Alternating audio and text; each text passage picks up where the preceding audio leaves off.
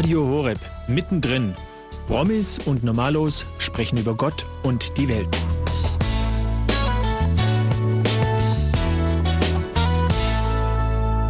Ein herzliches Grüß Gott, liebe Jugendliche und Junggebliebene am heutigen Abend der Jugend hier bei Radio Horeb.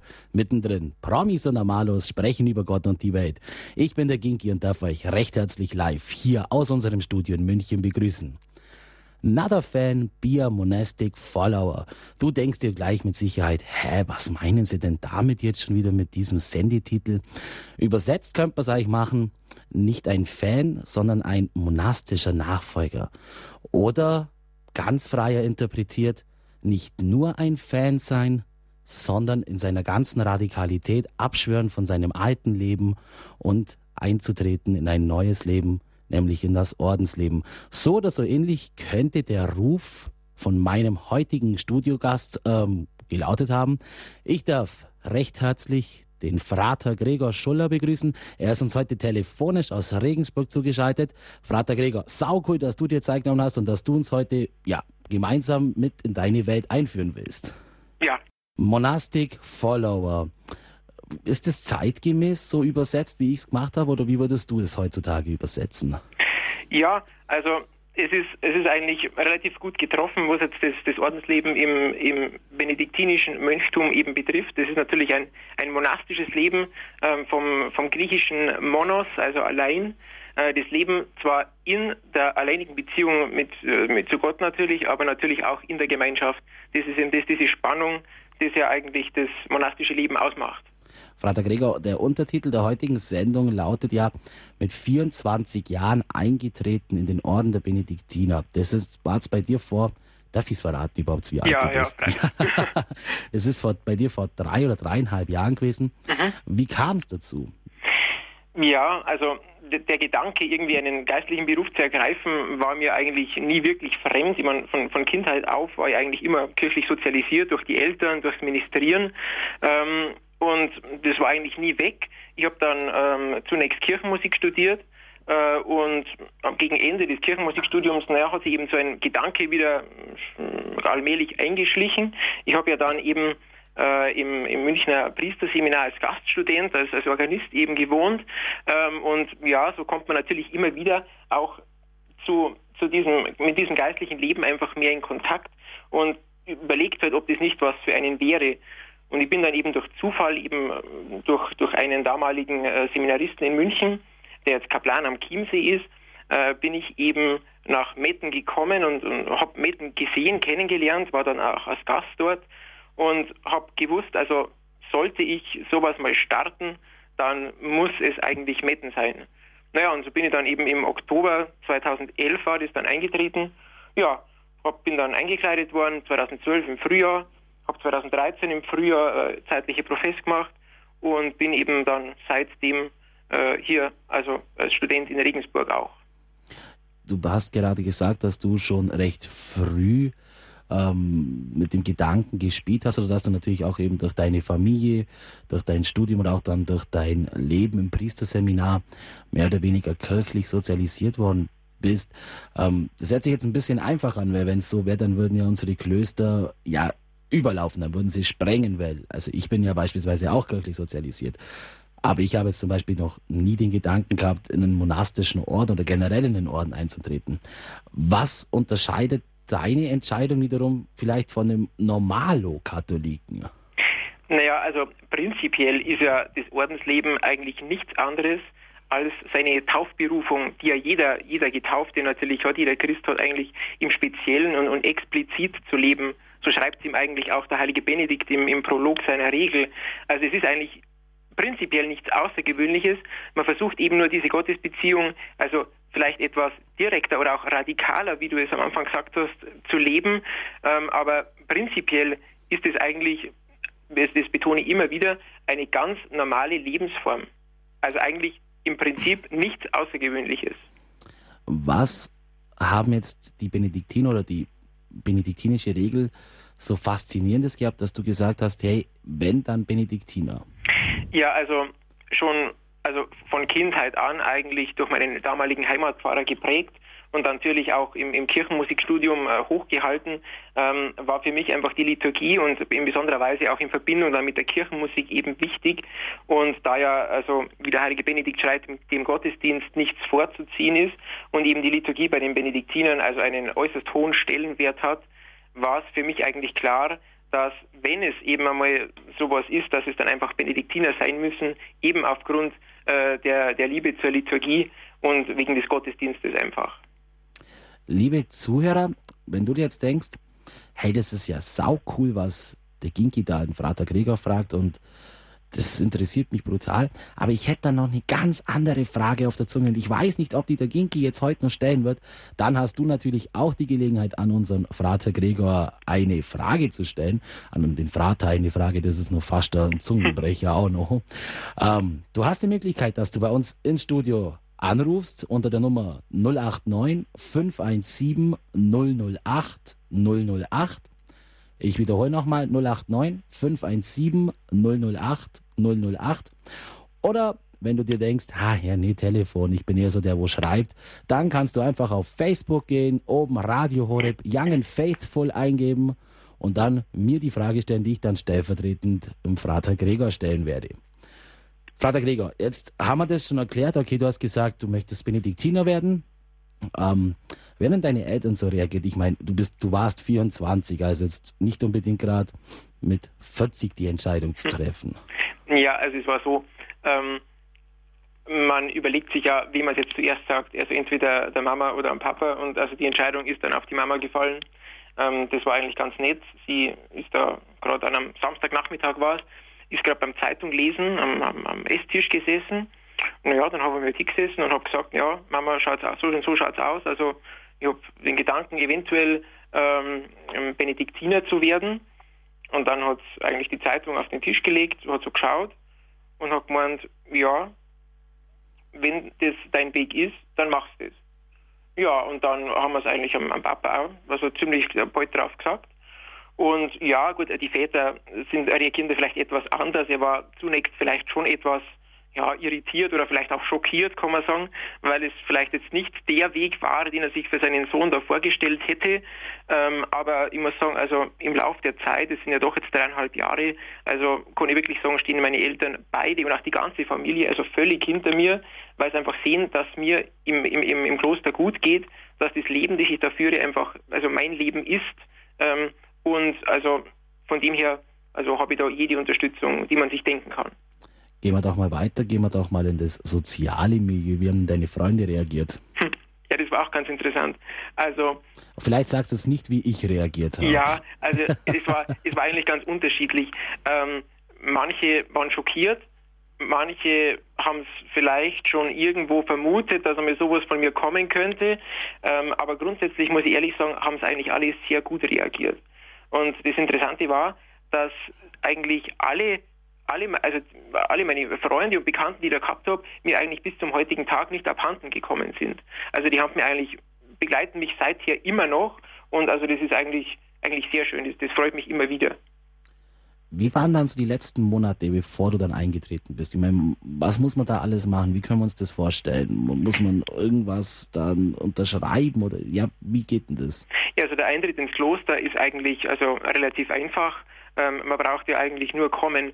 Ähm, was der größere Aufwand war, das war eben der, der Abschied von der Heimdan. Also ich war ja nicht äh, allein irgendwie, sondern ich habe zwei Kirchenchöre gehabt, war in zwei Pfarreien tätig und ähm, habe also war wirklich im, im ganzen Ort, also wirklich, wirklich eingespannt und, und, und auch ein, einfach daheim, kann man sagen.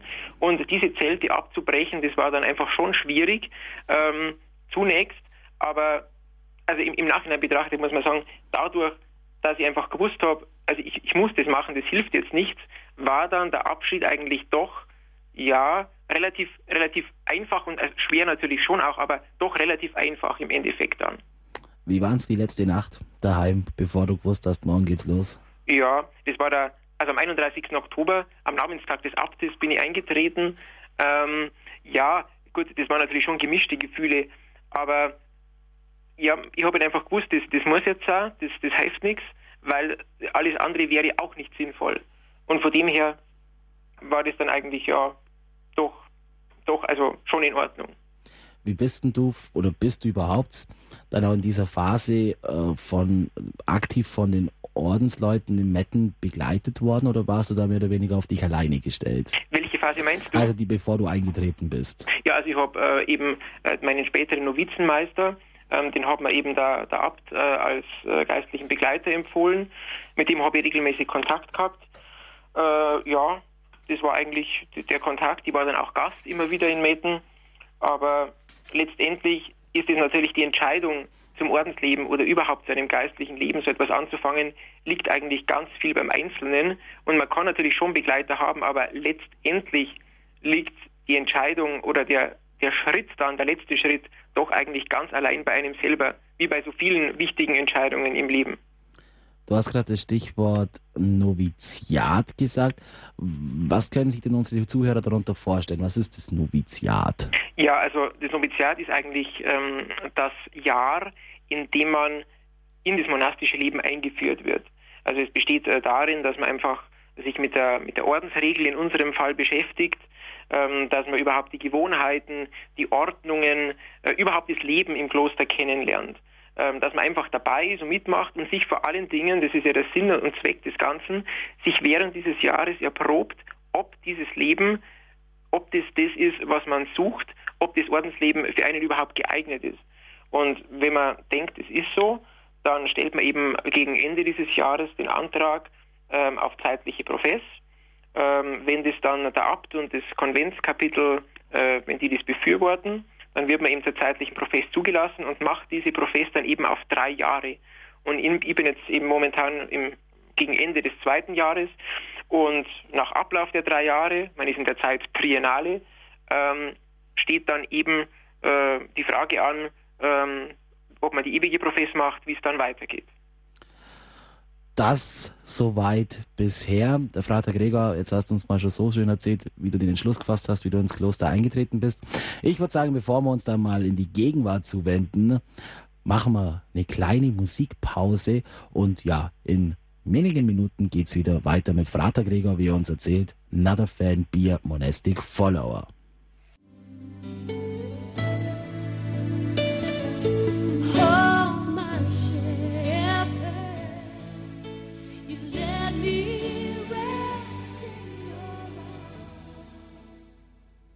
Another Fan, Pia Monastic Follower. Ja, ich darf euch alle recht herzlich zurück begrüßen hier zur heutigen Mittendrin Sendung.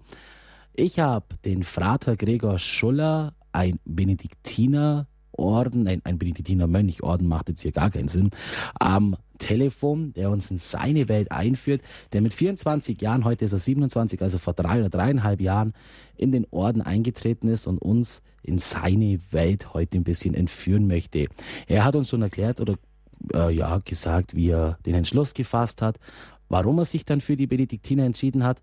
Und jetzt geht natürlich an euch nochmal der Aufruf. Wenn ihr euch denkt, hey, das ist eigentlich echt cool, was der Ginki fragt, aber boah, mich interessiert so brennend die Frage und ich weiß nicht, ob der die heute noch stellt, dann ruft's uns an 089 517 008 008 089 517 008 008. Dann könnt ihr direkt dem Frater Gregor die Frage stellen. Oder wenn ihr lieber schreiben wollt, geht's auf Facebook, gibt's oben Radio Horeb, Young and Faithful ein. Ja, und dann stelle ich stellvertretend an den Frater Gregor eine Frage. Frater Gregor, ich habe jetzt hier gerade eine Frage vom Corbinian Florian König auf Facebook erhalten. Der fragt, was du denn am meisten im Kloster vermisst. Hm eine gute Frage. Also außer, dass du mich täglich siehst. Also äh, pr prinzipiell vermisse ich nichts. Also ich muss ehrlich sagen, also, mir fällt jetzt nichts ein, was ich vermissen würde. So gar nichts. Also äh, gibt es nichts, irgendwas, was du früher in deinem, sage ich mal, früheren Leben gern gemacht hast, wo du sagst, das kann ich heute nicht mehr machen, weil das ist nicht mehr vereinbar mit meinem Leben. Ja gut, also es gibt ja da schon was. Also wenn du jetzt so fragst, ähm, also ich war zum Beispiel im Fasching war ich zum Beispiel ein leidenschaftlicher Tänzer. Ähm, also diese Möglichkeit ergibt sich ja momentan also eigentlich nicht. Und also es ist auch jetzt nicht unbedingt etwas, was jetzt für einen Mönch so passend ist. Also das ist eigentlich, ja, also das ist zum Beispiel was, was ich jetzt eigentlich nicht mehr mache. Dann haben wir eine andere Frage. ob denn ein bestimmter Schulabschluss notwendig ist oder ob man einen bestimmten Notendurchschnitt braucht, um bei den Benediktinern aufgenommen zu werden. Na, überhaupt nicht.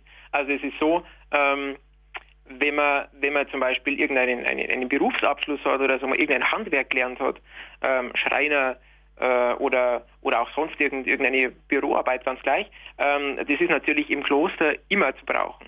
Also solche Dinge kann jedes Kloster äh, benötigen. Ähm, wenn man natürlich Abitur hat, ähm, dann bietet sich das unter Umständen an, eben dann äh, in der Zeit der zeitlichen Profess, nach der zeitlichen Profess eben dann äh, ein Studium anzuschließen, sei es jetzt ein Theologiestudium, eben äh, wenn es Richtung Priestertum geht, oder eben ähm, in unserem Fall wäre auch ein Lehramtsstudium möglich. Also etwa ein Viertel der Mitglieder, glaube ich, wenn ich jetzt schätze, haben ein Lehramt studiert und sind auch eben bei unserem Gymnasium als Lehrer tätig. Priestertum ist gerade das perfekte Stichwort gewesen. War das für dich zu jeder Zeit und zu jedem Moment klar, dass wenn du ins Kloster eintrittst, auch Priester wirst? Also ähm, das hängt natürlich auch immer äh, mit, damit zusammen, ähm, wie das Kloster jetzt äh, die ganze Sache sieht. Es gibt Benediktinerklöster, ähm, wo jetzt das, das, Priestertum nicht automatisch auf dem Programm steht. Bei den bayerischen Benediktinern ist es schon in der Regel so, dass die, ähm, die eben die Voraussetzungen haben, dann auch studieren werden. Ähm, bei mir war es schon so, dass ich das zum, zum Herrn Abt von, also am Anfang gesagt habe, also dass das schon etwas wäre, äh, was ich gerne tun möchte. Und das war eigentlich dann von vornherein klar. Eine weitere Frage von einem, der gern anonym bleiben möchte. Also, äh, er fragt, ob es stimmt, dass im Kloster nur alte und verstaubte lateinische Gesänge zu hören sind, weil ihn das ein bisschen abschreckt.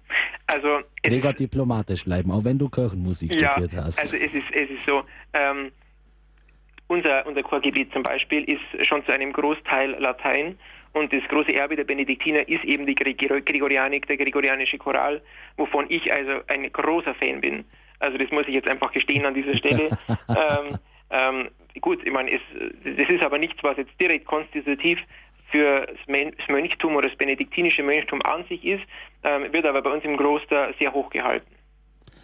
Eine weitere Frage. Wie ist es denn nur unter Männern zum Leben? Hm. Ja, also es ist ja so, man ist ja nicht grundsätzlich nur unter Männern, denn man ist ja ist nicht immer nur im Kloster. Ich zum Beispiel bin jetzt momentan in Regensburg äh, beim Studium und da kommt man natürlich äh, zwangsläufig mit Frauen zusammen, was ja auch eine ganz normale Sache ist. Also das, das Leben im Kloster ist natürlich, ist natürlich eine Männerwelt, das ist klar, ähm, aber ich meine, man hat natürlich Kontakt auch zum, zum weiblichen Geschlecht.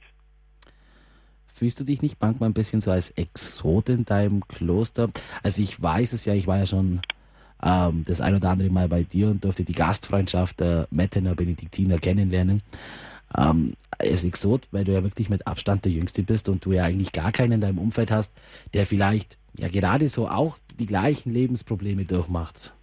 Gut, es ist natürlich schon so, ähm, dass man sich, wenn man mehrere Gleichaltrige um sich hat im Kloster, die vielleicht mit einem Noviziat machen, mit einem Eintreten oder kurz danach, kurz davor, ähm, dass man natürlich mit denen vieles teilen kann.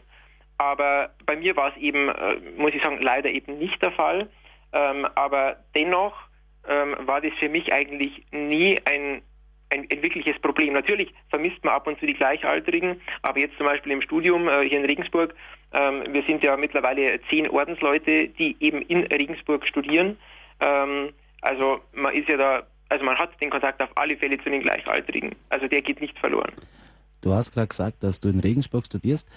Ähm, jetzt fragt wiederum einer über Facebook, wo du denn da, da wohnst und ob es dir da gefällt. Also ähm, wir wohnen, also es ist so, wir sind die zehn Ordensleute, die ich äh, erwähnt habe, wir wohnen als Gäste im, im Priesterseminar in, in, Regensburg, sind eben da von unseren Oberen hergeschickt, ähm, sind äh, zum Studieren hier, aber sind also wirklich äußerst regelmäßig dann auch wieder in unseren Konventen, weil wir ja da also eben daheim sind.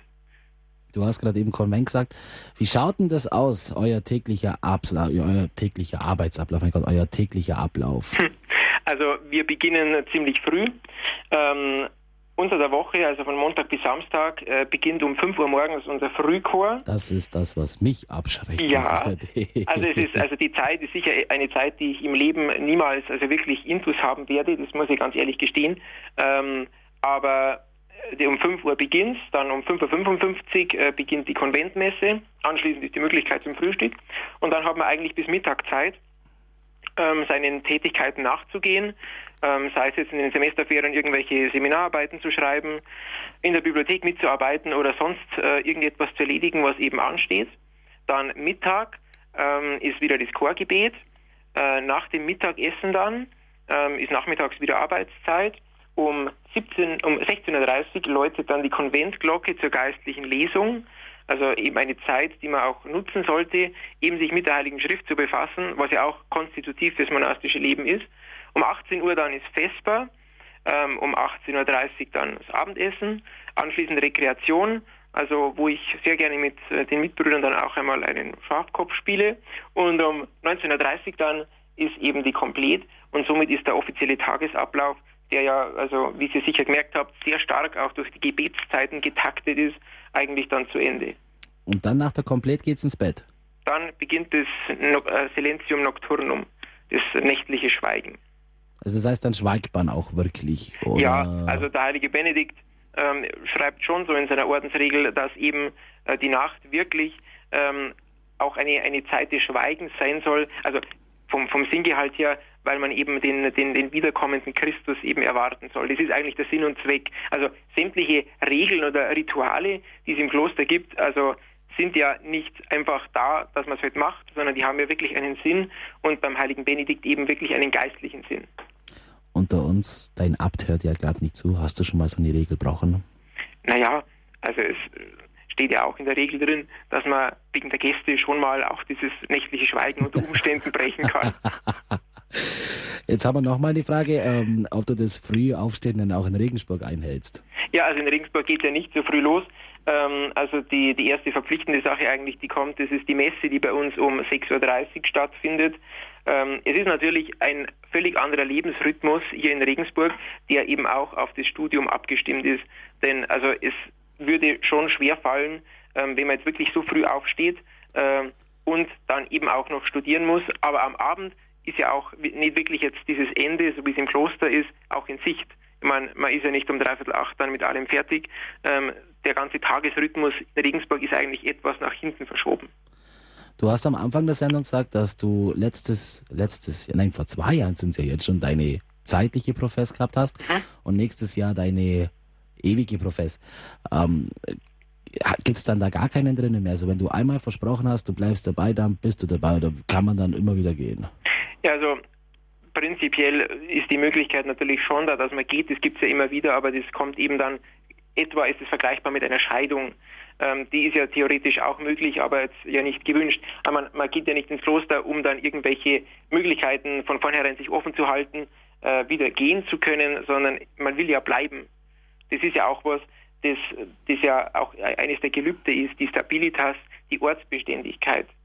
Und mhm. also das ist also schon, schon eine wichtige Sache. Ihr lebt ja da ähm, mit Leuten zusammen, die ihr euch jetzt anders wie ich, wenn ich in der WG wohne, nicht ausgesucht habt. Wie, wie, wie geht es miteinander um, wenn es dann da irgendwo mal vielleicht Feindschaften oder irgendwo Gräu gegeneinander gibt? Also Feindschaften sollte es in einem Kloster nicht geben. Dass es einfach immer wieder einmal Zwistigkeiten gibt und, und einfach auch mal Streit, das ist völlig normal. Und also das muss es auch geben, weil so ein Gewitter reinigt einfach dann die Luft. Aber es ist einfach wichtig, nach jedem Streit, der überhaupt kein Problem darstellt, einfach wieder in den Frieden zurückzukehren. Äh, wie im ganz normalen Leben halt auch.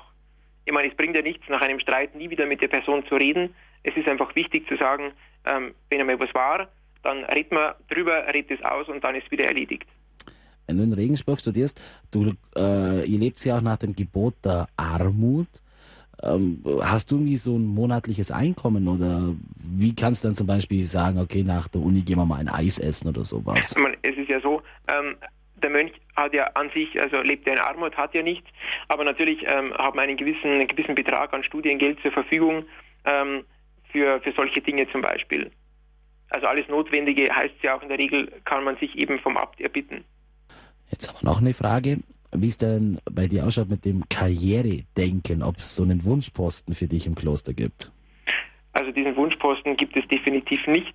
Und also es, es ist ja so, ich meine, das, Ziel ist jetzt äh, einfach einmal diese irgendwann einmal die ewige Profess, so Gott will, und dann eben Priesterweihe, so Gott will.